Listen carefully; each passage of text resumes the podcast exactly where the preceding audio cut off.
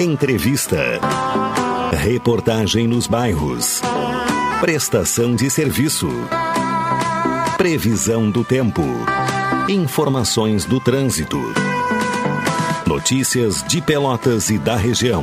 Programa Cotidiano. O seu dia a dia em pauta. Apresentação Caldenei Gomes.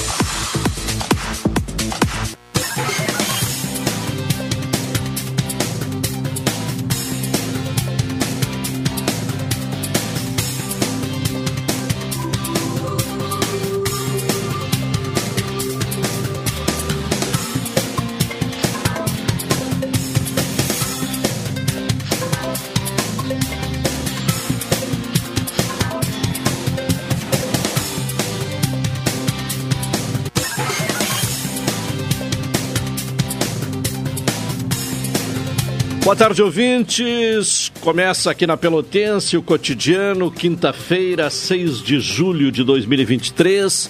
Céu nublado, vem chuva por aí. A previsão do tempo aponta a chegada de uma uh, instabilidade, né, de uma uh, chuva, né, que vai se estender, inclusive, pelos próximos dias, até o final de semana, quando teremos queda importante na temperatura. Por sinal, a temperatura já está em declínio, 17 graus e 7 décimos, de acordo com o Laboratório de Agrometeorologia da Embrapa, 90% a umidade relativa do ar, a sensação térmica em 18 graus e 2 décimos. A máxima registrada hoje, às 10h53, foi 18 graus e 1 décimo, agora 17 graus e 7 décimos. Alexandre Salóis me acompanha na parte técnica o Tony Alves na central de gravações, a produção do programa de Carol Quincoses, direção executiva da Rádio Pelotense é de Luciana Marcos, direção geral de Paulo Luiz Goss. O ouvinte participa aqui do cotidiano com envio de mensagem para o 984 311 620. Nos acompanha pelo 620 AM da emissora pioneira no Rio Grande do Sul. Também estamos nas plataformas digitais Aqui é a emissora mais antiga do estado, também a mais antiga em atividade no país, 98 anos. Nas plataformas digitais, o Instagram da Pelotense é o arroba Pelotense 620 oficial.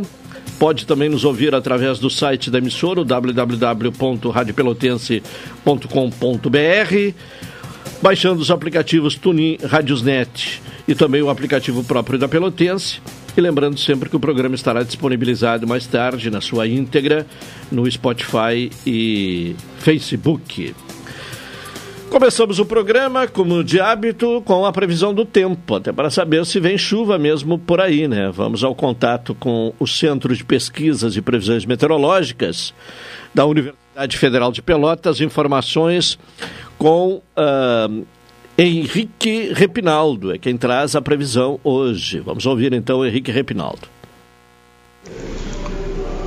Nessa quinta-feira, a atuação de uma área de baixa pressão em associação com uma frente fria que está estacionada sobre o oceano está formando áreas de instabilidade desde a madrugada no extremo sul do estado. Ao longo do dia, essas áreas de instabilidade deverão se deslocar em direção ao norte, afetando a metade sul do estado com pancadas de chuva e trovoadas. Nas demais regiões, é esperada apenas variação de nebulosidade. Na estação agroclimatológica localizada no campus da UFPEL, no Capão do Leão, a temperatura mínima registrada foi de 13,2 graus às duas da manhã. Já a umidade máxima foi de 98%.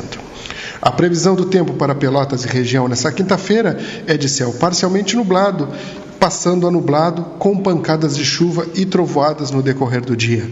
Ventos de sudoeste a noroeste, fracos a moderados, com a ocorrência de rajadas. E a temperatura máxima prevista é de 24 graus. Já para amanhã, a previsão é de céu nublado, com períodos de nublado com pancadas de chuva. Ventos de noroeste a sudeste, fracos a moderados, com a ocorrência de rajadas. A temperatura deve oscilar entre 13 e 18 graus. Já a previsão para o sábado é de que o dia inicie com céu nublado, com chuva, mas deve passar a parcialmente nublado no decorrer do dia. Os ventos serão de sudeste a leste, fracos a moderados, com ocorrência de rajadas, e a temperatura deve oscilar entre 13 e 19 graus. Este boletim foi elaborado pelos meteorologistas Henrique Repinaldo e Eliane Grala Pereira Alves, do Centro de Pesquisas e Previsões Meteorológicas da Universidade Federal de Pelotas. Previsão do tempo com Henrique Repinaldo, agora a participação de Carol Quincoses e informações do trânsito inicialmente. Carol, boa tarde. Boa tarde, boa tarde aos ouvintes. Essa manhã registrou dois acidentes de trânsito, ambos com danos materiais e ambos envolvendo dois veículos. O primeiro foi às 8h30 na rua Santa Clara com São Paulo, envolvendo novamente dois carros. E o segundo foi na Avenida Fernando Osório, novamente com a Rua Santa Clara. Também, de acordo com os agentes de trânsito, as obras que aconteceriam hoje na Rua Santos Dumont foram transferidas para, foram transferidas para segunda-feira, semana que vem, por conta da chuva. Tá bem, também já conosco o Dr. Wilson Farias, nesta quinta-feira. Boa tarde. Boa tarde, Caldeirinho. Eu vinha vindo, olhe bem, eu vinha vindo para para a rádio hoje, passei pelo centro ali, eu trabalho num escritório no centro ali, e encontrei uma senhora e ela me relatou um fato extremamente desagradável. Ela está para fazer uma cirurgia há um ano, Calderém. E ela diz assim, doutor Farias, o senhor que vai que está na Pelotense, sempre às quintas-feiras, ela sabe, né? escuta, sei lá. E ela diz assim, porque o senhor denuncia isso aí. Eu não, eu não, não se trata de denúncia ou não, se trata de uma constatação. Olhe bem, tanto as pessoas que dependem do SUS, como até planos privados, os planos privados também não são muito rápidos. Eles existe uma burocracia atual que para autorizar isso ou aquilo eles exigem muito de coisa. E às vezes as pessoas têm que ir na justiça através de advogados. E no setor público, quando envolve o SUS, é uma calamidade isso em, em diversas áreas. Eu, eu, falo com médicos, amigos meus, e eles dizem, Wilson, a gente, a, a gente dá uma solicitação e a pessoa, para fazer um exame ou para fazer uma cirurgia, demora um ano. E isso, às vezes, prejudica, que leva até o óbito da é, pessoa. É, em, então, caso, em, alguns casos, muito mais de um ano. Né? Exatamente. É. Então, o que eu diria é o seguinte: está, está na hora dessas pessoas que que representam, digamos assim, como vereadores, por exemplo, de levarem esse fato. Eu não sei se é audiência, eles fazem audiência pública para resolver isso, para discutir isso. Era um assunto que tem que vir à tona, porque não é possível se continuar com isso. Com isso, ad eterno, não se resolve nada, só fica na retórica vazia, né? E os problemas continuam. É, e pessoas muitas vezes com. Uh enormes dificuldades em decorrência da, da, dessa doença que só vai ser, né, uh, o problema só vai ser resolvido com a, uma intervenção cirúrgica. E, e às vezes, segundo médicos, amigos meus, eles dizem olha, tem determinadas intervenções que tem que ser rápidas, porque senão o fato vai se agravando. Vai se agravando, é, esse é, é o problema. É. Carol, antes do intervalo, vamos falar sobre esta informação. Mulheres de Pelotas recebem menos na maioria das áreas de atuação. Uma pesquisa, né? Que aponta, então, esta. O que não é novidade, né? Mas é uma constatação, né? um, um fato que se confirma através é, deste informe, né? de que as mulheres recebem menos na maioria das áreas de atuação. Sancionada na segunda-feira, no dia 3, a lei que torna obrigatória a igualdade salarial entre homens e mulheres quando exercerem trabalho equivalente ou a mesma função, o cenário agora passa a ser de monitoramento e busca por fazer valer a regra. Embora a questão já fosse prevista na Constituição Federal, a normativa traz novos dispositivos e reforça a punição para empresas que a descumprirem. Em Pelotas, os dados mais recentes sobre o tema, que são de 2021, apontam que trabalhadoras ganham, em média, 6,72% a menos que homens na mesma função, índice abaixo das médias estadual, de 21,85%, e nacional, de 19,60%. Esses atualizados no primeiro trimestre desse ano. Os dados da Relação Anual de Informações Sociais de 2021, que trazem o índice salarial de Pelotas, mostravam que, das cinco principais áreas de empregos em Pelotas, apenas a construção civil pagava melhor as mulheres. Segundo Ana Paula Dávila, coordenadora adjunta do Observatório Social do Trabalho da UFPEL, que disponibilizou os dados da reportagem, a desigualdade é constante. Globalmente, os dados da ONU também apontam uma média de 20%. Bom, tem uma lei, né, que valendo desde segunda-feira, dia 3, que obriga a igualdade salarial entre homens e mulheres. Agora é esperar que a lei pegue, né, que dê resultado, né?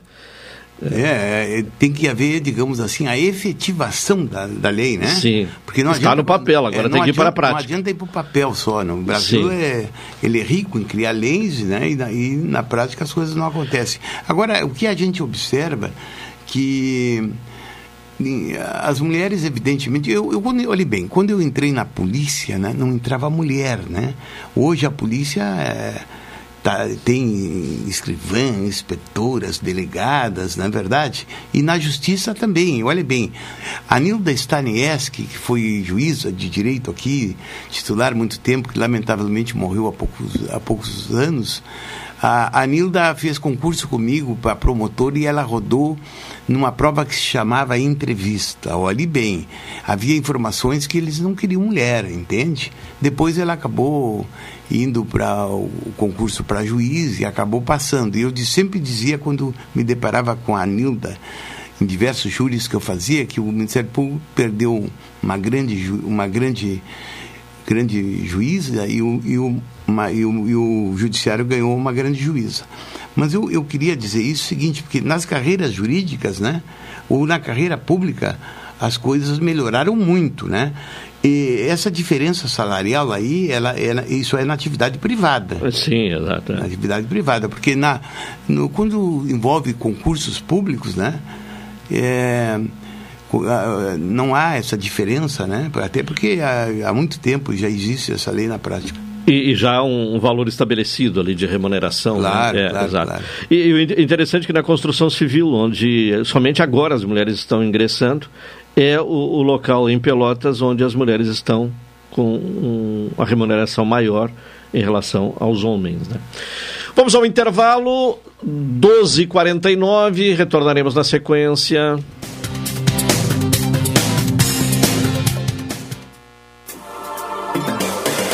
Pelotense. Pelotense. 620 AM. A rádio que todo mundo ouve. Primeiro lugar, absoluta. Absoluta. Café 35.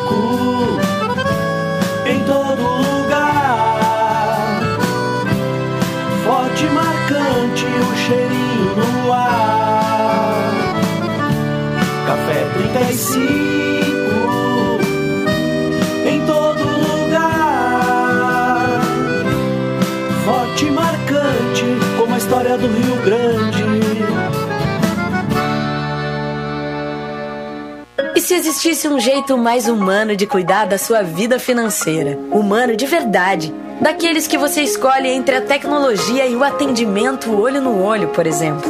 Ou escolhe se quer enviar uma mensagem ou tomar um cafezinho com a gente, já pensou?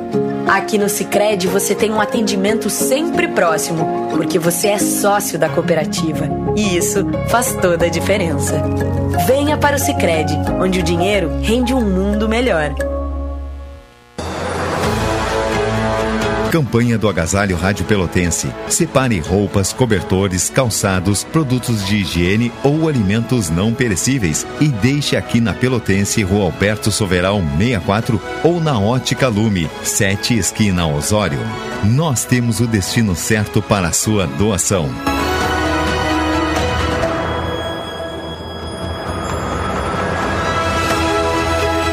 Campanha do Agasalho Rádio Pelotense. Apoio a Roseira Pelotas. Dedicação para produzir a qualidade que você merece. Ótica Lume. Nosso foco é a sua visão.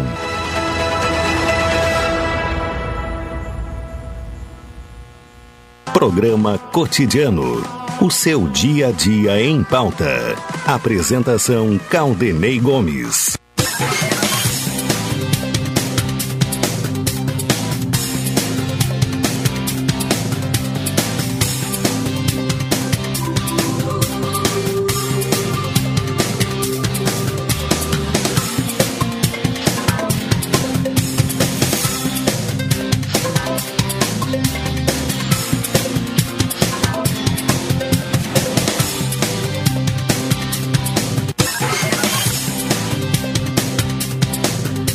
Estamos de volta com o programa cotidiano.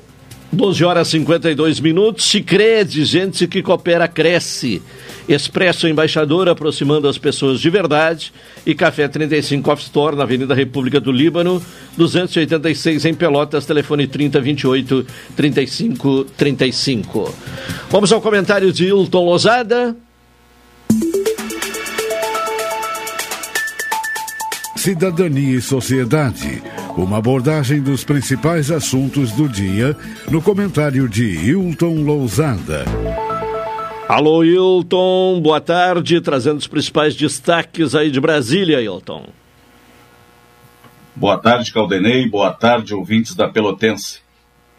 Um registro importante que merece ser feito é a aprovação pela Comissão de Assuntos Sociais do Senado Federal do projeto de lei 1211, que institui o Dia Nacional da Diálise, a ser comemorado na última quinta-feira do mês de agosto. Se não houver recurso, o projeto deverá ir à sanção sem precisar ser votado no plenário do Senado Federal. Outro registro que deve ser feito diz respeito à aprovação de nomes para determinados cargos. Algumas coisas estão andando em Brasília. E nesta semana, com a aprovação pelo Senado Federal dos nomes de Gabriel Galípolo para a diretoria de política monetária do Banco Central e de Ailton Aquino para a diretoria de fiscalização, o governo atual emplaca dois integrantes com uma certa afinidade com as políticas do governo. A taxa de juros básica da economia, a Selic, objeto das maiores críticas tanto da esquerda quanto da direita, passando pelos empresários de todos os portes, é apenas um assunto que, dentre tantos assuntos, desafia a economia brasileira.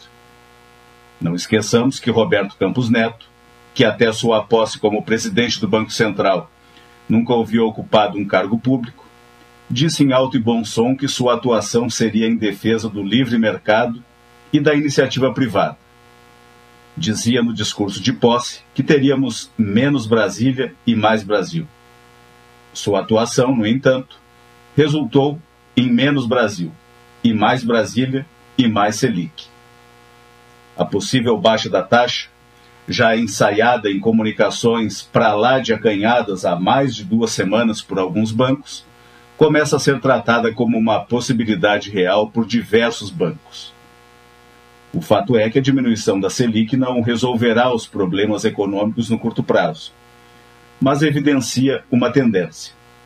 Tendência esta que veio sendo negada até agora, ainda que com melhora de vários sinais da economia, como aqueles trazidos ontem aqui neste espaço de cidadania e sociedade. A melhoria da percepção da economia brasileira pelas agências de classificação de risco, o dólar operando abaixo dos cinco reais, o plano Safra, maior do que o do governo anterior, e algumas outras medidas. A diminuição da Selic é algo que se impõe. Contudo, não esperemos que qualquer alteração seja sentida de forma expressiva no ano de 2023. A próxima reunião do Comitê de Política Monetária do Banco Central ocorrerá somente em agosto. E a contar com a cautela exagerada cautela com a qual o Banco Central tem tratado a possível diminuição da taxa, não é de se esperar que uma pequena alteração no percentual da taxa venha a trazer grande alteração no mercado de crédito brasileiro. Mudando de assunto, nesta quinta-feira ainda continuam as negociações para a votação da reforma tributária. As necessidades de estados e municípios não foram atendidas em sua integralidade Porém, a intenção é votar o que for possível. O novo marco fiscal que também está na pauta da Câmara dos Deputados, após ter voltado com alterações feitas pelo Senado Federal, deverá ser incluído na pauta de votações. É bom lembrar que nele está incluído o Fundo Constitucional do Distrito Federal, que, por votação dos senadores, foi excluído das disposições aprovadas inicialmente na Câmara dos Deputados. Em que pese a intensa movimentação da bancada federal do Distrito Federal, da vice-governadora Celina Leão e do secretário de Planejamento do DF, o relator na Câmara, o deputado Cláudio Cajado, do Progressistas da Bahia, entende que a alteração feita pelo Senado foi em função de acordos políticos e não em bases técnicas. Lembremos que, além do Fundo Constitucional do Distrito Federal, foram retirados do novo marco fiscal disposições referentes à ciência e à tecnologia e ainda ao Fundeb, o Fundo de Manutenção e Desenvolvimento da Educação Básica e Valorização dos Profissionais da Educação. A análise da Câmara dos Deputados se torna mais relevante neste momento, pois recentemente, bem recentemente, na segunda-feira, foi aprovado o projeto de lei que cria o programa Escola em Tempo Integral e que tem por objetivo ampliar, com mais de um milhão de matrículas, a oferta de tempo integral na rede básica de ensino em todo o país. Dito isso, vê-se a cada dia que a movimentação do Congresso Nacional tem se pautado por interesses imediatos, sem a relativa correlação entre o que é proposto, votado e aprovado e o respectivo orçamento. No caso do Fundo Constitucional do Distrito Federal, as contas são as mais diferentes possíveis. O governo do Distrito Federal afirma que perderá, se mantido o texto do marco fiscal da forma como está, aproximadamente 87 bilhões de reais ao longo de 10 anos, ou seja, 8 bilhões e 700 milhões de reais por ano. A área técnica da Câmara dos Deputados, no entanto, havia feito cálculos, e os trouxemos aqui na época em que o marco fiscal foi votado pela primeira vez, afirmando que a perda seria de no máximo um bilhão por ano. Em relação ao Fundeb, que foi também excepcionalizado pelo Senado Federal, não se tem notícia do quanto o projeto de lei que criou a escola em tempo integral impactará o próprio Fundeb. Este é o estado desta quinta-feira na capital federal. Se, como disse o ex-ministro Pedro Malan, no Brasil até o passado é incerto, hoje pode-se afirmar, sem nenhuma dúvida, que em Brasília até a matemática é incerta. Então, é isso. Para além disso, ouvintes da Rádio Pelotense, o que mais haveria para ser dito? A discussão sobre a reforma tributária e já a inventariamos ao longo do último ano e, sobretudo, nos últimos dias, seguirá. A liberação de emendas no dia de ontem por parte do governo federal, liberação superior a 2 bilhões de reais, demonstra que aquilo que falamos sobre o interesse do governo e da Câmara Federal encontra suporte na realidade. A liberação atende a interesses dos estados e a boa vontade demonstrada ontem pelo governador de São Paulo, Tarcísio Freitas, em reunião com o ministro da Fazenda, Fernando Haddad, indica que os interesses de São Paulo estão sendo tratados com bastante carinho. Não esqueçamos que o governador já havia dito que concordava com 95% da reforma. Se o governador de São Paulo concorda com 95% da reforma, e São Paulo é o estado mais industrializado do país, com a palavra os demais governadores. Espero ouvir os demais governadores, pois se São Paulo ontem pela manhã estava 95% satisfeito com o que se propunha a título de reforma tributária, é razoável imaginar que haja descontentamento da maioria dos governadores dos demais estados brasileiros. Por fim, movimentações vultosas de recursos públicos estão sendo feitas para que ocorra a aprovação do texto daquilo que se convencionou chamar de reforma tributária governo federal e o Congresso Nacional continuarão a ter um grau bastante elevado de controle sobre a arrecadação e sobre o orçamento. O Estado de São Paulo, mais uma vez, manterá seu protagonismo como a locomotiva do Brasil, e os outros estados continuarão a desempenhar o mesmo papel que desempenharam até agora. Caldenei.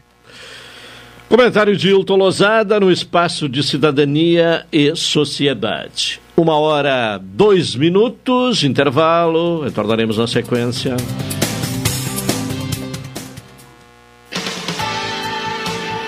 Pelotense. Pelotense. 620 AM. A rádio que todo mundo ouve. Primeiro lugar, absoluta. Absoluta. Promoção Invista e Ganhe Sicredi Interestados. Invista em poupança ou aplicações e concorra a prêmios de 5 e 100 mil reais. E você ainda pode raspar e ganhar brindes da marca Sicredi. Acesse cicred.com.br barra promoção barra Invista e Ganhe. Área do participante. Dê o aceite e receba as raspinhas eletrônicas. Para saber mais, fale com seu gerente na agência ou no WhatsApp. Invista no Sicredi, onde seu dinheiro rende um mundo melhor. Café 35 em todo lugar. Forte e marcante o cheirinho no ar. Café 35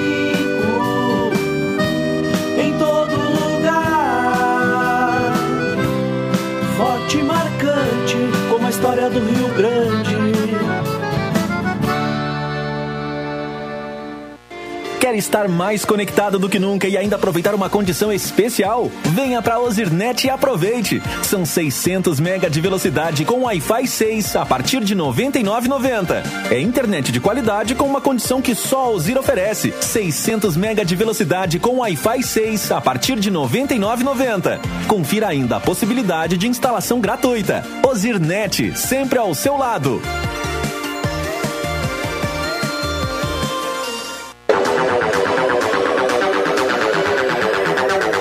Você sabia que pode comprar passagem sem sair de casa? Para evitar filas e transtornos na sua viagem, a Embaixador disponibiliza a compra das passagens de forma online. Basta acessar nosso site ou baixar nosso aplicativo em seu smartphone. Viajar já é bom e comprar passagem com essa facilidade é melhor ainda. Acesse o site www.expressoembaixador.com.br ou baixe o aplicativo Embaixador Passagens. Expresso Embaixador, aproximando as pessoas de verdade. Programa Cotidiano. O seu dia a dia em pauta. Apresentação Caldenei Gomes.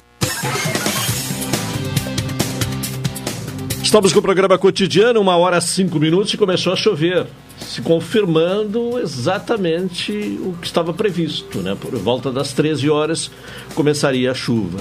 Chuva fraca por enquanto, temperatura 17 graus e 6 décimos, 92% a umidade relativa do ar, a sensação térmica em 18 graus e um décimo. Doutor Wilson Farias, uh, o ressarcimento de valores que foram subtraídos de contas das pessoas em agências bancárias, eh, esses fatos não são raros, né? Lembro que já algumas vezes fui procurado aqui por pessoas, inclusive uma senhora, eh, que teve a, o valor de uma rescisão de contrato de trabalho, eh, todo esse valor subtraído né, por, por pessoas que se eh, apossaram eh, de documentos dela, né, dos documentos próprios dela.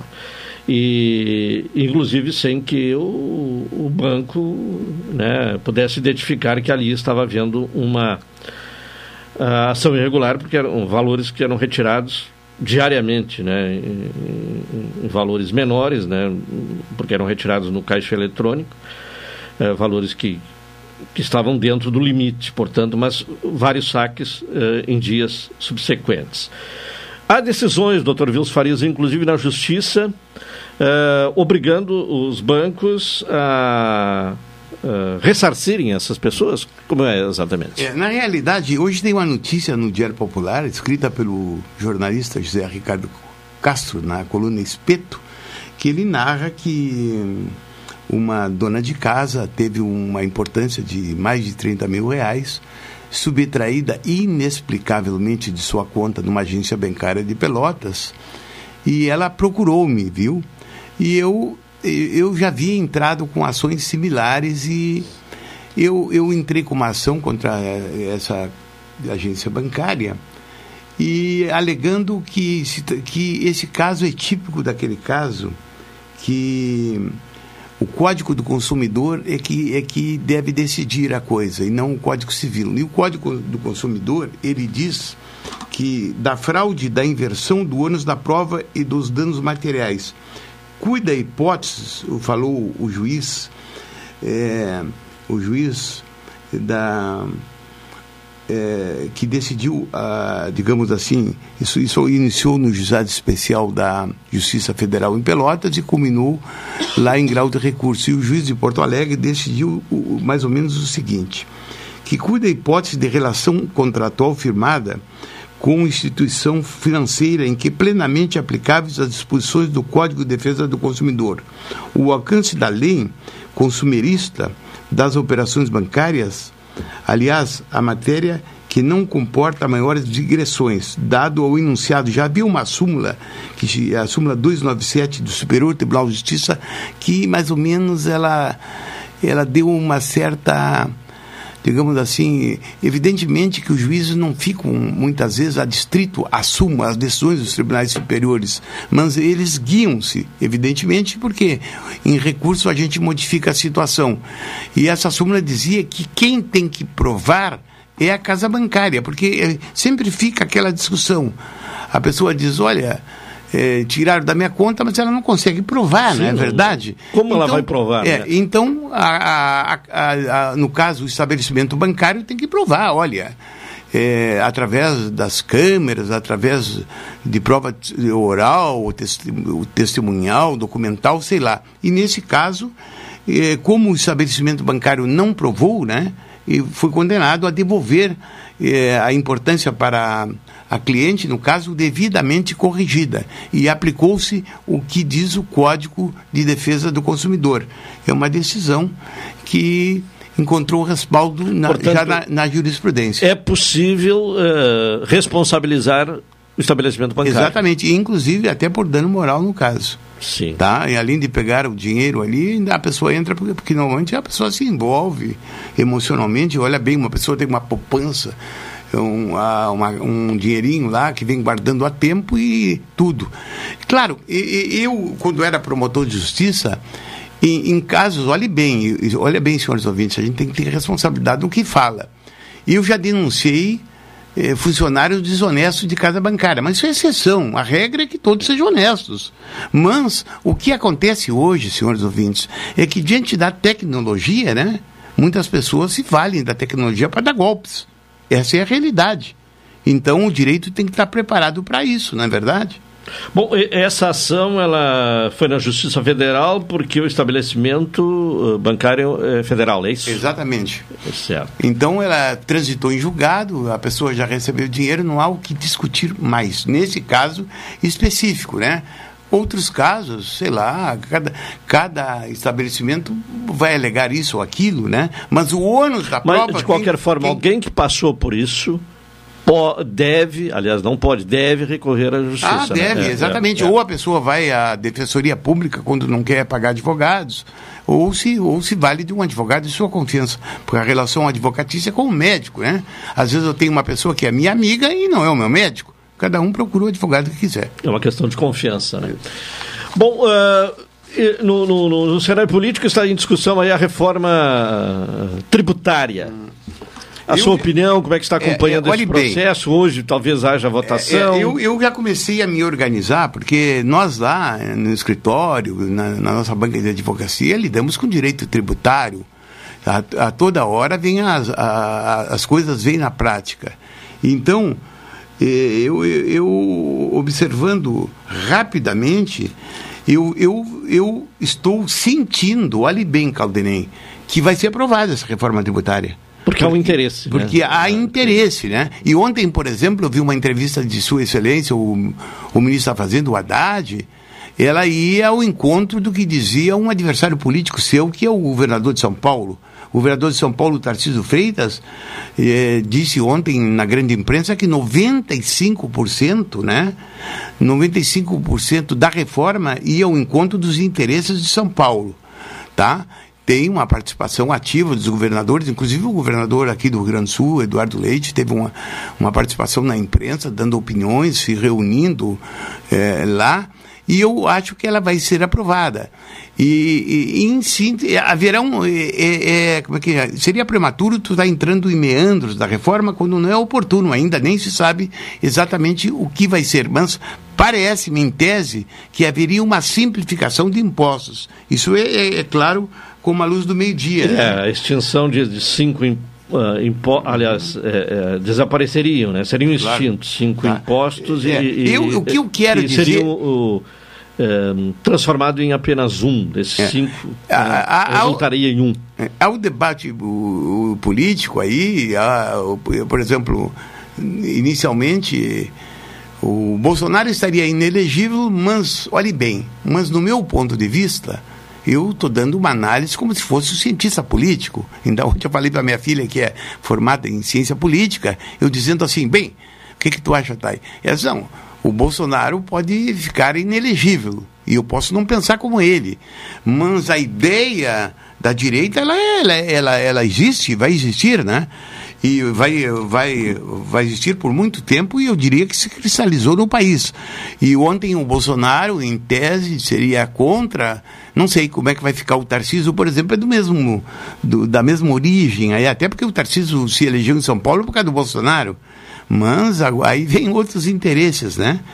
E eu, Quando o Bolsonaro é, estava na presidência, ele queria reforma claro, também, né? Não, claro, exatamente. É. Mas o que eu digo é o seguinte, o que eu, o que eu, fico preocupado, né? ainda hoje eu, eu, tirei extrato do assunto em diversos jornais do país, é, imprimi opiniões de, de editoriais e tudo, a minha preocupação por enquanto, é a seguinte: eu não gosto quando essas reformas são, apro são aprovadas de inopino. Ou seja, rapidamente, eu vi o Lira, o Lira é o.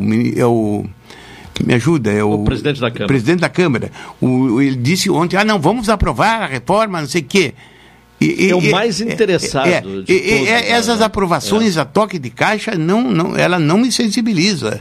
Eu acho que isso aí é um assunto que tem que ser discutido. E tem que ver qual é o interesse ah, né, dessa aprovação rapidamente. Sim, porque né? depois, o que, que acaba? Começa a ver no dia a dia ah, digamos assim, os interesses são feridos e aí começa, aí depois se queixam. Ah, o judiciário está administrando o país, né? Porque tudo acaba no STJ, no STJ quando for matéria infraconstitucional e no STF quando for matéria que fere a Constituição. Então, eu diria que devem, deveriam ter um pouco de calma nisso aí. Mas a política é muito dinâmica e, como dizia o Tancredo Neves, né? ou, ou Ulisses Guimarães, é como a política é como, como é que é? O tempo, né? Um pouco tem nuvem, outro pouco não tem. ora chove, ora é. não chove, né? Bom, temos um, um, fato que vamos tratar agora aqui no programa, na sequência, né? Porque houve uma, um, uma cerimônia na Escola de Deficientes Visuais Luiz Braille, na última segunda-feira, quando foi oficialmente lançada a iniciativa que institui a diferenciação das bengalas por cores em Pelotas é uma iniciativa é, que teve origem né, na, na, em uma lei aprovada na Câmara de autoria do saudoso, né, é, vereador Sidney Fagundes. Grande vereador, é, meu amigo, meu amigo, meu grande figura, né? amigo. É. Ele é toda hora, olhe bem, eu conheço o Cid, conhecia há, há muito tempo. E de, de, quando em vez ele ligava para o meu escritório, ligava para o meu celular, Wilson, qual é a tua opinião sobre esse assunto que eu pretendo alinhavar, talvez um projeto? Era uma pessoa séria, interessadíssima. Séria né? e humilde, né? E humilde. É. Bom, mas vamos falar com o Dilmar Cunha Rodrigues, que é o presidente da escola Luiz Braille. É, Dilmar, boa tarde. Boa tarde, Claudinei. Boa tarde à mesa de, de, de pessoas. É, o doutor Wilson Farias está aqui conosco. Programa. Certo. Ele é, o Dilmar, ele é irmão de um advogado que é amigo meu, pode ser ou não, Dilmar?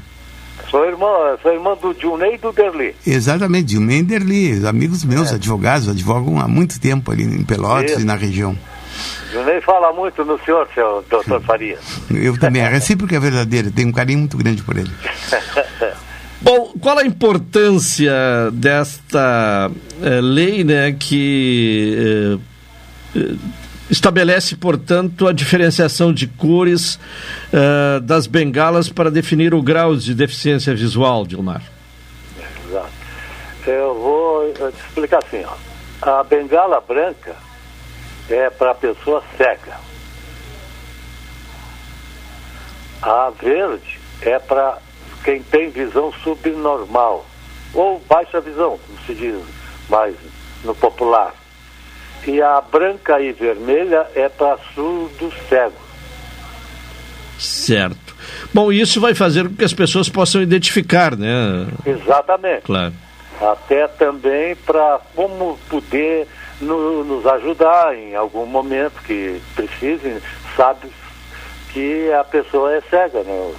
Claro vai identificar para para a população. Né? Claro, isso, foi, isso veio, isso, isso, essa lei foi esse, esse, esse, esse projeto, ele vem de Buenos Aires para cá, para o Brasil. Certo. Lá no, em Buenos Aires, que eles instituíram a bengala verde, foi lá em Buenos Aires. Foi um, uma pessoa cega lá que resolveu é, que desenvolveu esse para diferenciar as cores das bengalas. Bom, a, a pessoa com a bengala. Paulo, nós tivemos um colega nosso que ele anunciou para todo o Brasil lá na Avenida Paulista. Certo. Bom, a, a bengala branca, portanto, é para cegos, a bengala verde é para baixa visão, e aí eu, eu julgo ser muito importante, né? Porque nem sempre se identifica aquela pessoa que tem baixa visão, né? Exatamente. E a, e a bengala será esse fator identificador, né? É, isso, isso pra, até, até para nós também é, é ótimo, né? Que as pessoas saibam qual é a. É, como poder nos ajudar em momentos difíceis, né? Que a gente, às vezes, é, é, se, se, se vê em, em, às vezes, é alguma roubada, como se diz na gíria. Então, quando aí entra o, a comunidade para nos ajudar, né? Poder nos, nos, ajudar a atravessar uma rua. Ah, no, oh, aqui é uma, um, um, um hospital, um, aqui ó, é uma loja, loja tal, entendeu? Claro. Isso, é, isso mais é para identificação. Sim. E, se identificação da pessoa que tem alguma dificuldade visual. A, a, a bengala branca e vermelha é para a pessoa que é surda e, e cega. E, tem, e, tem, cegueira também. Isso é comum? Visão, é comum a pessoa ter uh, deficiência auditiva e visual? Tem, tem, já vem, tem vindo bastante até. Sim. Uh, agora do, do, do da, da, dos alunos do Luiz Braille, a, a maioria de baixa visão ou de cegueira mesmo? É, tem mais cego do que hum. baixa visão. Mais cego do que baixa visão, sim. Exatamente. Tá, e como, como as pe... pela, pela, pelo CRV aqui, que nós temos, o Centro de Reabilitação Visual, sim. vem muitas pessoas para cá para serem atendidas para se reabilitar. Sim. Quando que perdem a visão por renopatia diabética, por glaucoma, por evite é, é, aquela é, retinose pigmentar também, Sim. que a pessoa chega, começa a perder a visão e chega aos 45, 50 anos, zero a visão. Sim. Então, temos muito, a gente atende muito essa faixa de 45, 50, 60 tem, é, que perdem a visão por, por, esses, por essas patologias aí que eu estou te falando. Certo. Bom, essas bengalas, como podem ser uh, conseguidas, como podem ser adquiridas, enfim, como as pessoas podem ter acesso a essas bengalas uh, identificadas? É, aqui o, no, o, no, o, nosso trabalho, aqui o nosso serviço, o atendimento, eles têm gratuidade 100%, entendeu? Há pessoas que são de, que não são, com, não são deficientes visuais, a gente aí pode vender, né? Mas para o deficiente visual, que é aluno, eh, que é reabilitando, não, é tudo o sistema SUS 100% gratuidade. Quer dizer, os que são assistidos pelo Luiz Braille Exatamente. vão receber a, a, a bengala gratuitamente. Quem não for e quiser adquirir, tiver baixa visão, por exemplo, aí pode adquirir, pode comprar. Então, é, exatamente. Sim.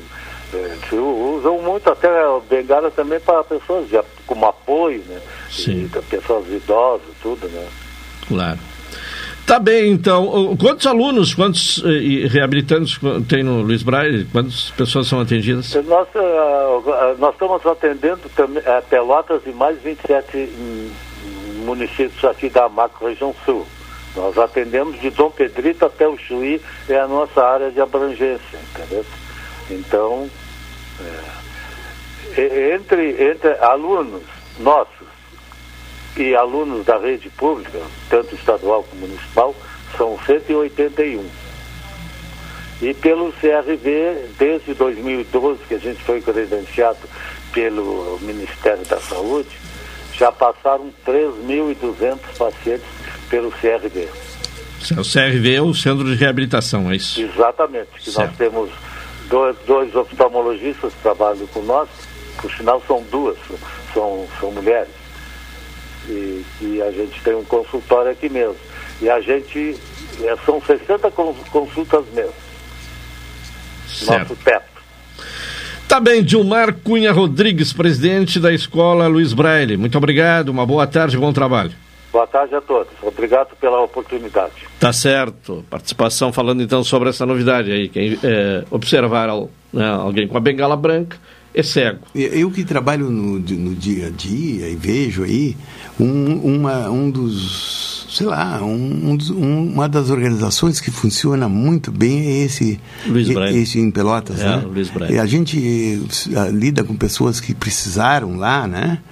E, por exemplo, tem pessoas que às vezes me perguntam, olha, eu poderia colaborar com o negócio, porque às vezes a pessoa, ela procura um advogado, por exemplo, agora quando, da declaração do imposto de renda, né, a gente era, perguntava como é que fica isso, porque na realidade ah, muitas vezes a pessoa pode, pode digamos assim, ajudar um instituto Sim, desse parte do e é e né? parte do, da, do daquilo que ia pagar para o governo paga para eles, Sim. entrega para eles, mas são realmente sérios, né? São organizados e sérios. O- Ele, ele, o presidente aí, o Rodrigues, ele há muito tempo que ele dirige aí, dirige com muita capacidade isso aí.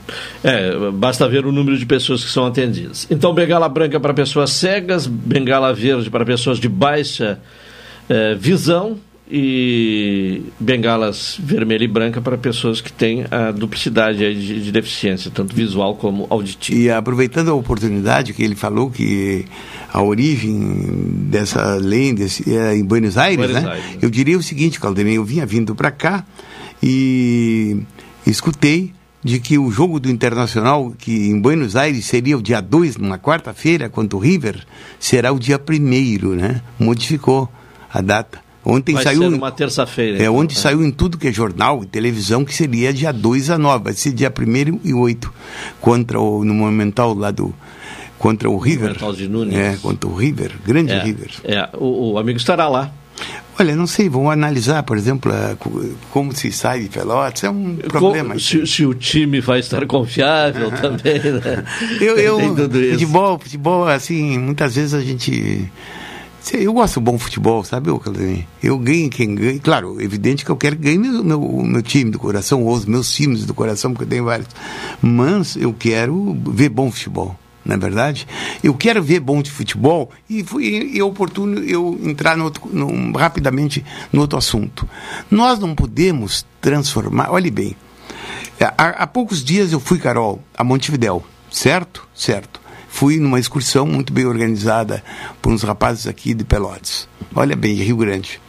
Aí, aí na saída, eh, na saída do, ou melhor, na entrada do, do campo, nós saímos lá do, do Estádio Centenário, onde se reunimos, né? O Centenário, conhece o Estádio Centenário, o famoso do Uruguai, e íamos para o parque, como é que é o Parque Nacional? Tem um nome é, aí. Uh, bem, que é, o, que é o Estádio vamos, Nacional, um estádio mo bem moderno, bem moderno. Houve muitas O ponto de encontro foi no tradicional centenário. Certo. E quando o ônibus se aproximava do estádio, eu vou falar e vou sublinhar. Delinquentes jogaram pedra no. Olhe bem, jogaram pedra no ônibus e, e quebraram os vidros do ônibus e, o, e o, um dos vidros o, o, né, atingiu o olho de um rapaz de Rio Grande, que foi conosco na inscrição. Esse rapaz foi medicado rapidamente por um serviço que havia no estádio, fizeram lá lavagens, coisas lá, lá eu nem sei como as consequências, porque eu não falei mais com o rapaz. Eu entendo que essa gente oriundo de torcidas organizadas, seja em Montevidéu, seja no Uruguai, sejam aqui em Pelotas, de qualquer lugar. Eles não passam de delinquentes mesmo. E agora agem em grupo, né? É, agem em grupo. E agora tu viu o que aconteceu ali bem com o jogador do ano do Corinthians, que estava num motel e invadiram um motel, agrediram-no.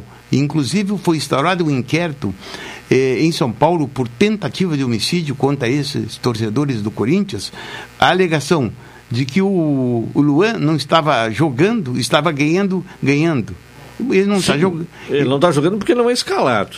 E está, está ganhando porque ele tem um tá, contrato mas, em vigência. Mas né? eu quero é. dizer que o crime comum, o, esse aí, se não forem tomadas medidas, olhe bem, medidas drásticas contra essa gente que não passa de delinquente, eu não sei até onde vai. Porque o futebol, em tese, é um esporte, é uma diversão. Ganhe quem ganhe, não é verdade? Mas, mas e, e, e olhe bem, isso não é privilégio do nosso, da nossa Pelotas, do nosso Brasil. Isso na Europa acontece em toda hora, esses casos que envolvem racismo, agressões Sim. gratuitas em todos os Agora, campos. aqui no Brasil, essa questão das torcidas organizadas está demais, né? Está demais. É, é, e, o pior, interfere... e, o, e o pior é que tem diretores que dão cobertura para ele, porque usam essas torcidas porque como essas torcidas voto, são associadas. Né? Exatamente, né? para ganhar eleições. Eles se associam pra, é, é, e decidem eleições. Exatamente. E às vezes até na política partidária. Já, sim. já teve presidente de clube grande aqui no estado do Rio Grande do Sul que se omitia diante de problemas da, da, da, das torcidas organizadas, porque, como político, contava com o voto desse, desse povo. Né? Bom, é o Parque Central nos informa aqui o ouvinte, o estádio do Nacional. Nacional, Parque Agora, Central. É, é, está, é, estádio Parque Central Juan Carlos. Não sei se Juan Carlos é o nome do estádio, uhum. é o complemento do nome do estádio, ou o Juan Carlos é, é quem tinha, está nos eu, ouvindo. Eu fui, eu fui no Parque Central, eu, tinha, eu, eu conheço o futebol uruguaio, porque eu cansei de pegar, olhe bem, de pegar um trem ali em Jaguarão e ir a jogo a clássicos lá no Uruguai. E eu via Penharol e Nacional e, e, jogos que envolviam o Santos, os, os quadros internacional de Porto Alegre. Eu cansei de ver jogo quando era guri lá em Jaguarão. E, e o, o, campo nacional ele, ele foi modificado totalmente. Né? Hoje é um estádio bem moderno mesmo. Intervalo, 1h30, retornaremos na sequência. Pelotense 620 AM. Primeiro lugar absoluta. Com vocês, o hit desse inverno.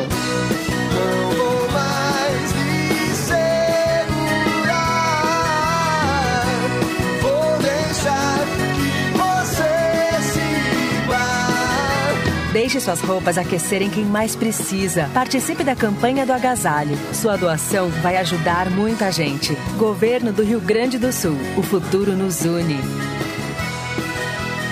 Apoio Rádio Pelotense 620 AM.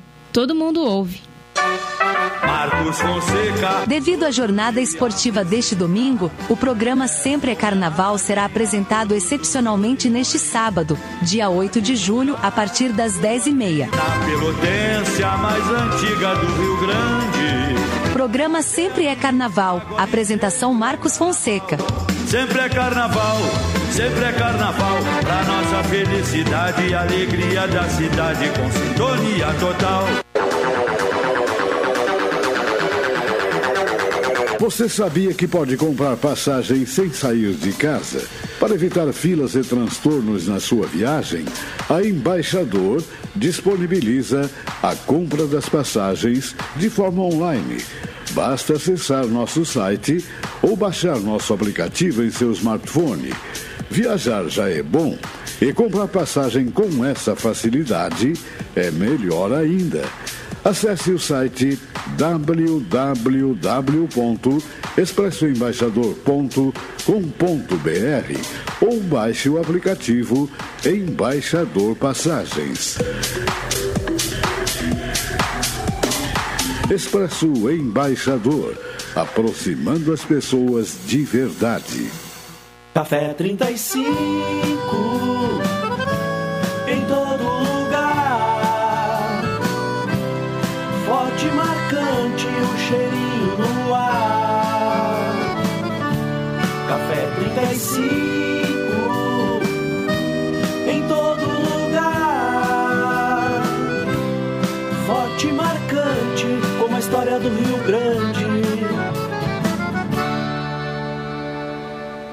Programa Cotidiano. O seu dia a dia em pauta. Apresentação Caldenei Gomes.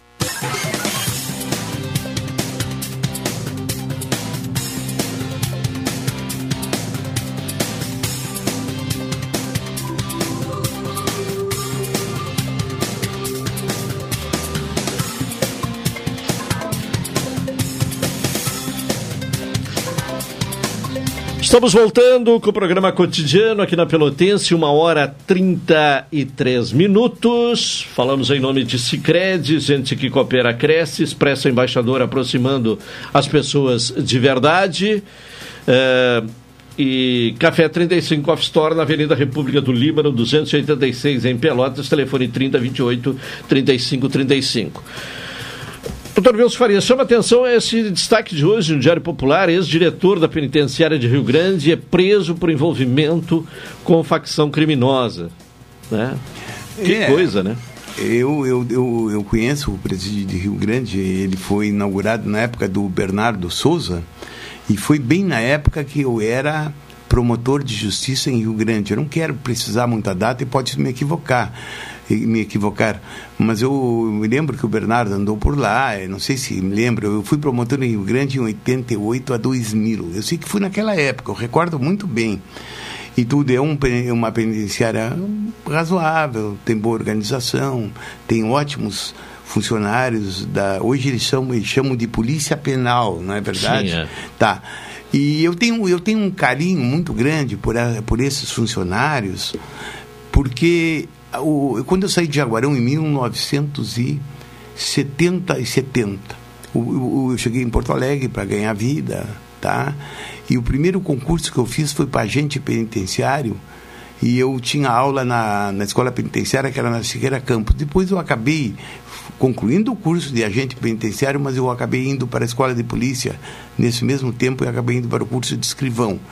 E eu aprendi bastante coisa, visitando aquelas penitenciárias de Porto Alegre, Presídio Central, aquela, uma das mulheres que fica lá em Teresópolis, e tu, me familiarizando com o assunto. Bem, o que eu quero dizer é que, na maioria, se- eles são pessoas que lidam com as dificuldades, não é verdade, tudo, mas eventualmente uma pessoa pode Sim, errar. né? como, ser- em todo como em todo uma pessoa segmento, pode errar, né? né? Porque É, é, é, verdade. como em todo segmento, há É, esse e nesse risco, né? caso aí, É. o, a, a, a- a própria, admini- pelo que eu vejo, as informações, foi o Ministério Público que fez um trabalho aí, um, um trabalho junto com, com a Polícia Penitenciária Penal e acabou, eh, digamos, prendendo uma pessoa que estaria, eu falo subjuntivo, estaria envolvida, porque essas coisas só depois da conclusão do inquérito e da decisão da justiça. E mas é lamentável, é lamentável porque nós esperamos dessas pessoas o, o normal é que sejam honestas, né? E é exatamente isso. Tá bem, nós temos eh, em seguida, vamos tentar aí o, o contato né, com o reverendo Ramacés Hartwig, né? Estamos tentando, tínhamos um contato agendado com ele. Está é, tá ocupado o telefone? É, sim, é, e já que está completando 15 anos a lei seca do trânsito e ele tem uma visão bem interessante a respeito deste tema, da necessidade de eu, eu, eu, endurecer as leis. Eu troquei muitas ideias com ele aqui. Né, antigamente ele vinha aqui no programa do Mago. Agora não está mais na, na, na, região, está em Santa Catarina. Ele está em Santa Catarina? Santa Catarina. Pô, mas ele, eu até ia, eu vou brincar com ele daqui um pouquinho. Ele gosta de emoções que ele anda, né? Ele teve na Europa há vários, há vários anos aí. Ele depois teve aqui, teve em Canguçu, né? Teve tudo. Jaguarão? Jaguarão teve. Jaguarão. Eu, eu, ele, na realidade, ele iniciou a vida, parece-me, lá em Jaguarão. Eu uma vez conversei com ele, eu conhecia a família do reverendo que esteve por muito tempo lá. Certo, agora está em Santa Catarina. Uhum. Bom, vamos, tentar, vamos continuar tentando o contato com ele. Uh, bom, doutor Wilson Farias, não tem lei no Brasil para punir uh, à altura o caso das americanas, né? É, essa é uma afirmação feita por um procurador.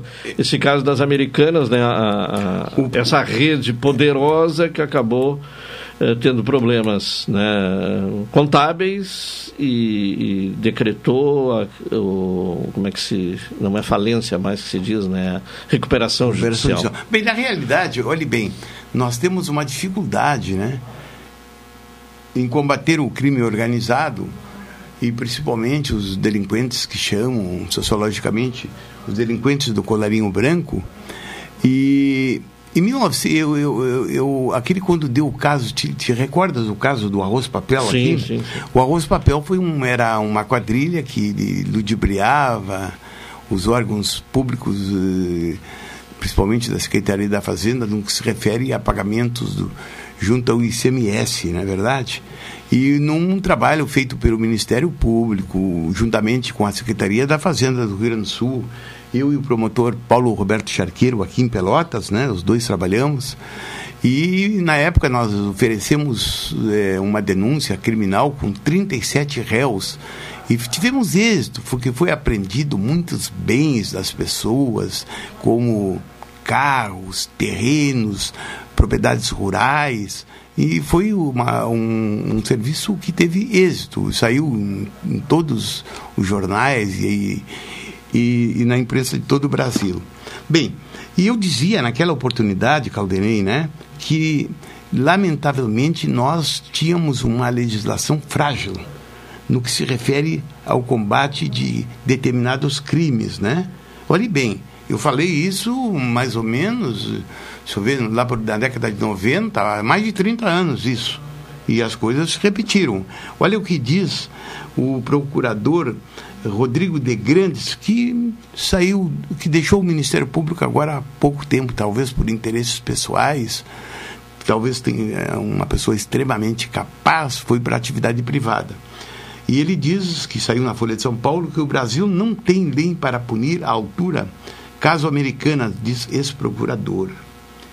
Bem, eh, as investigações sobre a fraude bilionária das americanas ainda estão longe de terminar, mas o ex-procurador Rodrigo de Grandes já arrisca um prognóstico: não haverá punições à altura dos crimes que possam ter sido praticados. As pessoas, Carol, vão ser punidas de maneira parcial, diz o procurador. Não vai ser compatível com o tamanho da fraude. Não por leniência, diz o, o ex-procurador de Justiça e membro do Ministério Público Federal. Ele era, na realidade, um promotor federal, que se chama, tecnicamente, Procurador da República. Não por leniência da Justiça, né? mas porque não existe na lei brasileira um crime específico para casos como o das americanas. Eu já dizia isso há 30 anos atrás. A gente tem um Código Penal de 40, 40. Nosso Código Penal é de 1940. Então, o nosso Código Penal, né, enrique, enriquecido por algumas Sim. leis extravagantes, ele tem aproximadamente quase 100 anos.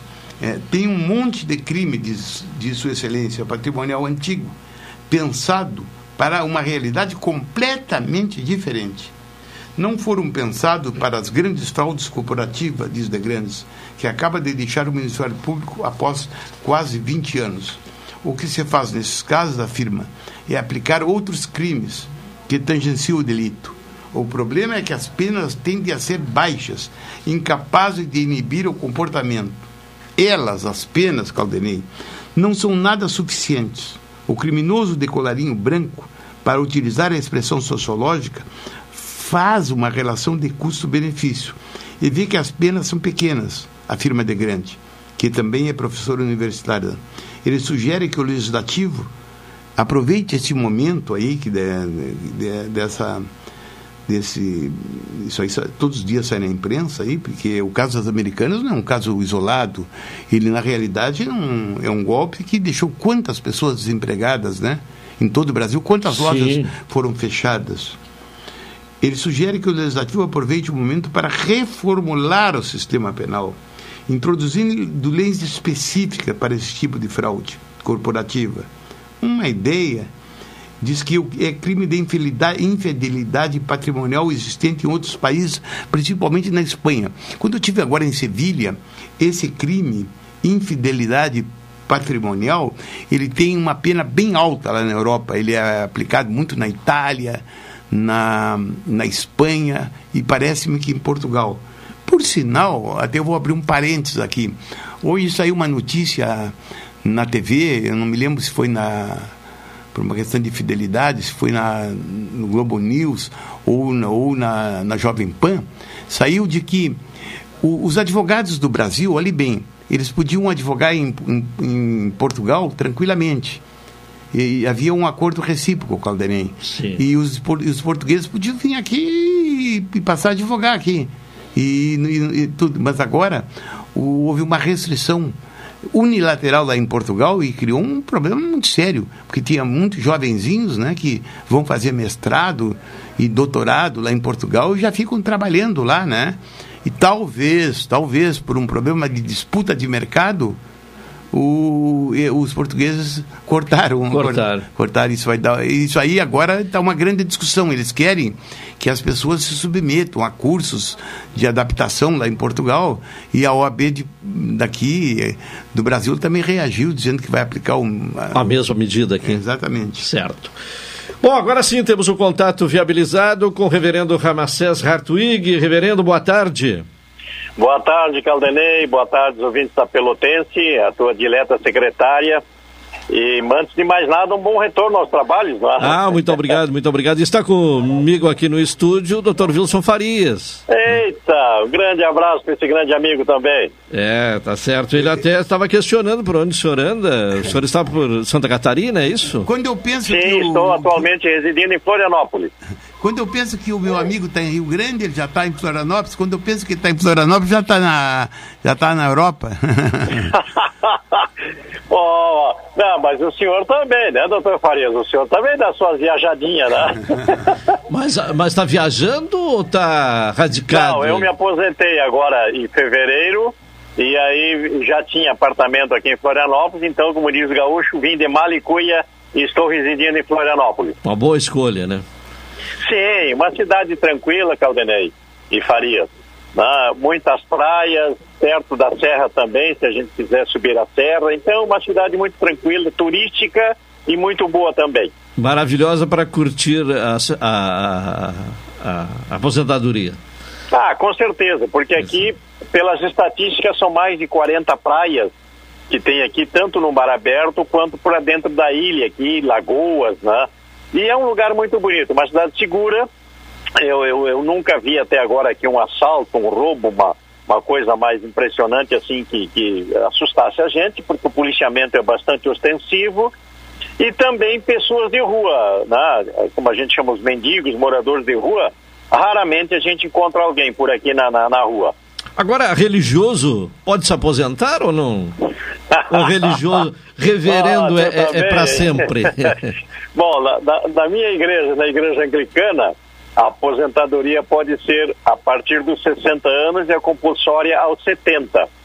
Como eu já tinha, já passei de 60 e já mais de 40 anos como, como reverendo, então eu resolvi antecipar um pouquinho para poder desfrutar da vida, né, Caldenei? Porque mas, mas eu, sabe, eu, perguntaria né? até... É, questão de saúde, por enquanto, tá claro. tá bom, mas amanhã ou depois não sei. Então, por isso que eu vim para cá. Eu perguntaria para o, o nosso amigo Ramsés o seguinte: olhe bem, vocês têm uma legislação própria dentro da, da igreja ou, ou, ou depende do INSS? Eu não sei como funciona, porque a católica parece-me, né? eu vi muito padre, inclusive bispo, no fim da vida viver com grandes dificuldades. É, nós temos uma, uma diferença em relação a isso.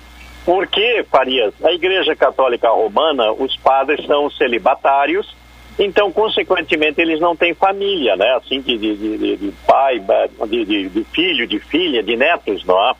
E quando muito, quando já estão idosos, muitos deles que são membros de alguma ordem religiosa, franciscano, dominicano, beneditino, as ordens religiosas têm as suas casas de, de abrigo e de, de cuidado desses religiosos, e nesse caso desses padres, não é, que já são idosos, e as freiras da mesma maneira, tem os conventos, as casas de abrigo.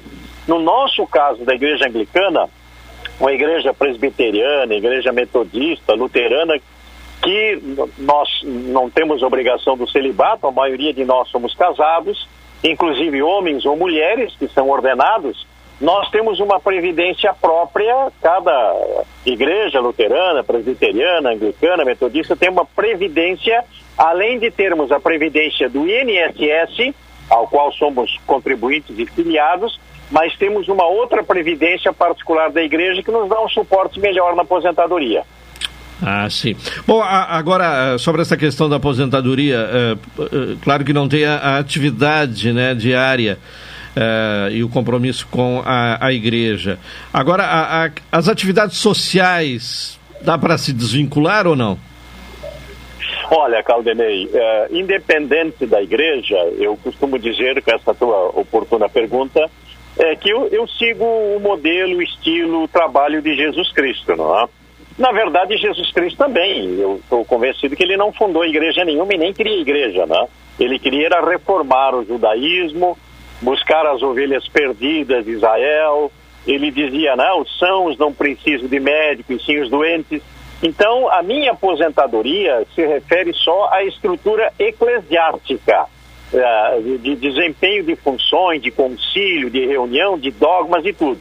Agora, aposentado, eu continuo mesmo eh, sacerdote, reverendo, seguidor de Jesus Cristo, fazendo a, a, obra da justiça social e pregando o evangelho agora mais com a vida, porque como eu... Claro que se eu visito uma paróquia, alguma igreja, eu tenho sempre a disponibilidade, o convite das pessoas para dar uma palavra, dar um testemunho. Mas esse gesto, nesse momento, para mim é mais a preocupação social mesmo. As pessoas de rua, os doentes, os hospitais, que eu continuo fazendo, como sempre fiz, continuo fazendo. Certo. Bom, mas o, o, contato tem também outra finalidade, é falar sobre os 15 anos da lei seca. O, o senhor está propondo né, um, um, rigor maior na lei seca, porque entende que ela não trouxe a conscientização que se esperava, a conscientização devida por parte uh, dos uh, motoristas que saem aí para balada e acabam bebendo e dirigindo. Exatamente, Caldenei, e o Farias que, que melhor pode dar a, a, validação jurídica do caso, mas é então assim, eu percebo que essa lei, ao completar 15 anos, de fato, é, dá para dizer que ela diminuiu alguma coisa de acidentes, por assim dizer, mas não eliminou.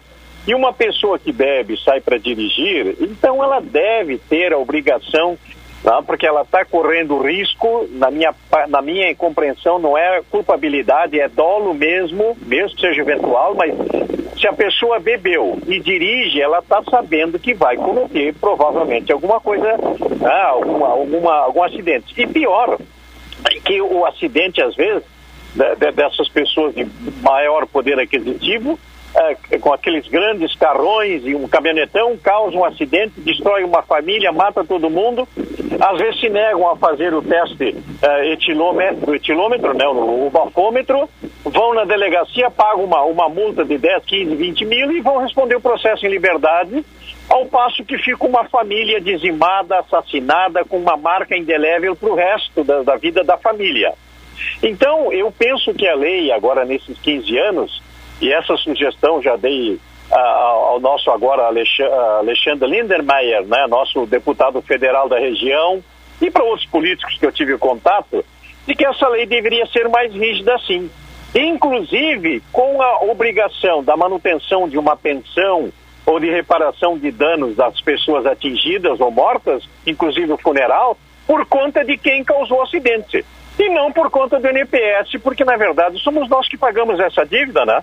O NPS é do meu, do imposto de renda, do teu, do Farias e de todos nós, e de lá que sai. Então por que, que nós temos que pagar a dívida né, de alguém que imprudentemente irresponsavelmente causou um acidente, causou uma tragédia, o, o carro é uma arma também muito potente, ainda mais esses carrões assim, mais uh, violentos, assim, grandões e tudo mais, que as pessoas andam a 140, 180 e nem sabem, nem se dão conta.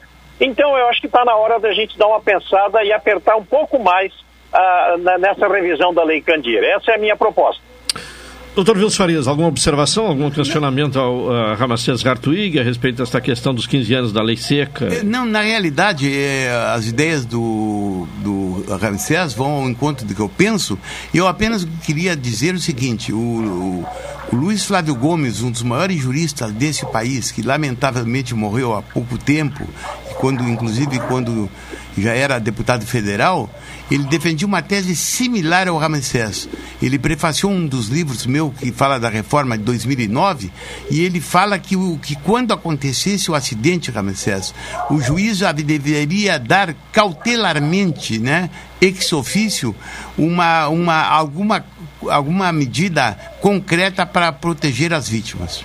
Isso mesmo, é assim que eu penso também, Faria. Sim. Bom, a, a, já apresentou esta proposta a, ao deputado aqui da região, né, o Alexandre Já, né? já falei para o uhum. Alexandre, até numa outra ocasião que eu tive uma conversa informal com o nosso governador e a partir de, de outras entrevistas, também pensando como é que a gente pode juntar as forças, né? Eu não tive acesso ainda ao deputado Afonso Ram, mas é outro, ou do Trezesiak também, que é aqui de Pelotas, né, aí de Pelotas. Então eu acho que está na hora da gente começar a chamar essas autoridades, nós, nossos representantes no Legislativo, para pensar nisso, exatamente como o Faria está dizendo que outras pessoas já pensaram, mas até agora a gente não conseguiu efetivar na prática o que acontecesse. Eu acho que é possível a gente fazer isso sim, Caldenei.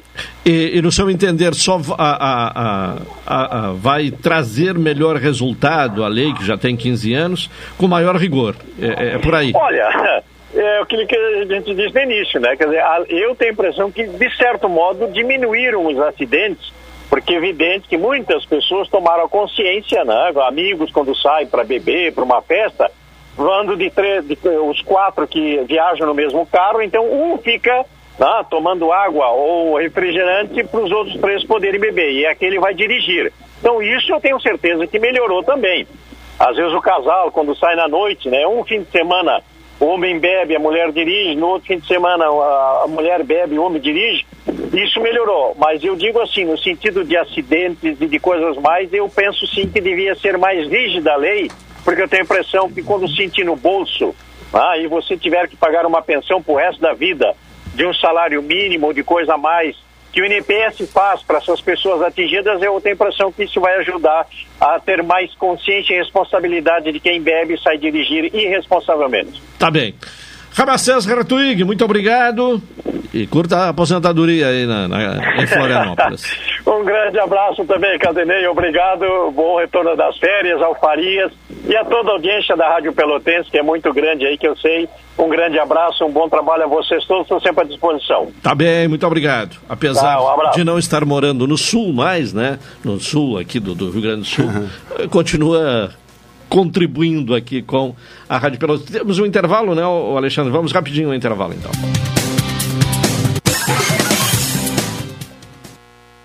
se existisse um jeito mais humano de cuidar da sua vida financeira? Humano de verdade. Daqueles que você escolhe entre a tecnologia e o atendimento olho no olho, por exemplo. Ou escolhe se quer enviar uma mensagem ou tomar um cafezinho com a gente, já pensou? Aqui no Sicredi você tem um atendimento sempre próximo, porque você é sócio da cooperativa. E isso faz toda a diferença. Venha para o Sicredi, onde o dinheiro rende um mundo melhor. Café 35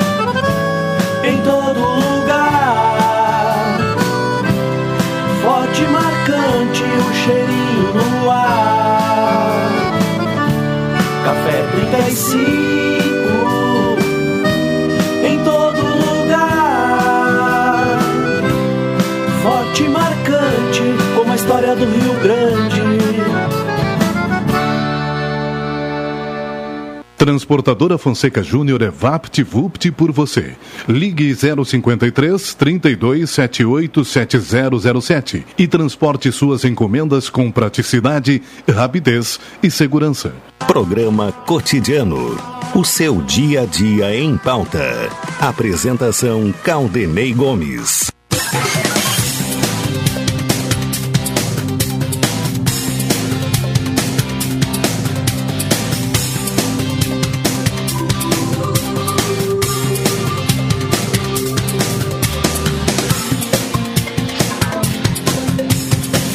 Bem, voltamos, voltamos para a reta final aqui do programa cotidiano, ainda sobre uma informação em relação a indicadores criminais, uh, Carol, em queda no Rio Grande do Sul.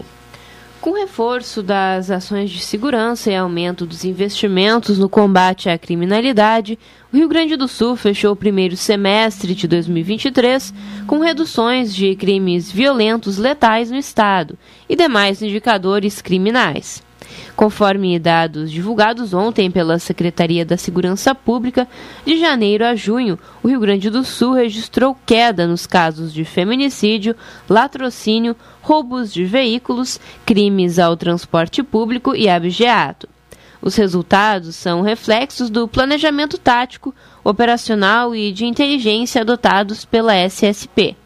Além do aumento de efetivo, os investimentos realizados nas vinculadas, somados à capacitação e qualificação dos policiais, na ponta vêm auxiliando na redução da violência no Rio Grande do Sul. Nesse período, a SSP também coordenou duas edições da Operação Cerco Fechado, resultando na prisão de centenas de criminosos em 48 horas. Tá bem, é uma informação né, que tem como origem né, o governo do Estado, a Secretaria de Segurança Pública, naturalmente que destaca o lado positivo da, da segurança, né, doutor Wilson Farias? É bom, é bom que essas notícias venham para público e eu, evidentemente, que não estou no dia a dia de informações ligadas à segurança, a não ser aquelas que a imprensa divulga, mas esses dias eu vi uma entrevista do secretário de Segurança de São Paulo e ele ele ele ele foi para foi, foi acho que foi para a CNN e ele destacou o trabalho do secretário do, do secretário de Segurança do Rio Grande do Sul, né, que é oriundo da Polícia Federal, como um trabalho muito interessante junto ao Congresso no que se refere à legislação, entende? Então o secretário daqui do Rio Grande do Sul tem uma tem, digamos assim, um trabalho ativo nesse sentido. Ele foi muito elogiado pelo secretário de Segurança de São Paulo. Tá bem, estamos uh, finalizando o programa de hoje. Retornaremos amanhã às 12 horas e 30 minutos com mais uma edição do programa cotidiano. Vem aí o Cláudio Silva com a Super Tarde. Uma boa tarde a todos. Até amanhã.